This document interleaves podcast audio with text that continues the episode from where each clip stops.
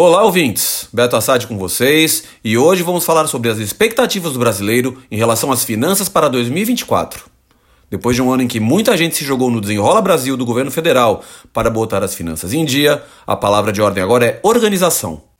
Segundo uma pesquisa da Serasa, 26% dos entrevistados usaram essa palavra para definir o ano de quem conseguiu limpar o nome. A palavra superação também aparece com tudo, com 22% das menções.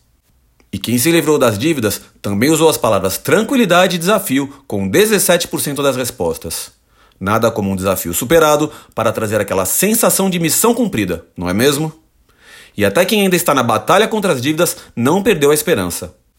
A palavra dificuldade dominou as respostas, com 31%, mas o otimismo apareceu tanto para quem está com o nome limpo quanto para quem ainda tem uma pendência.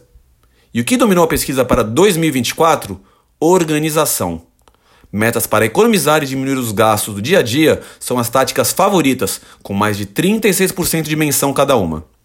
A pesquisa ainda revelou que 84% dos adimplentes acreditam que vão pagar as contas em dia durante o ano.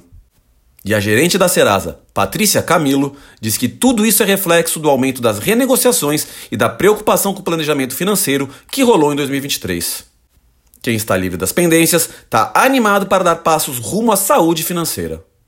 Esse pessoal está cheio de planos.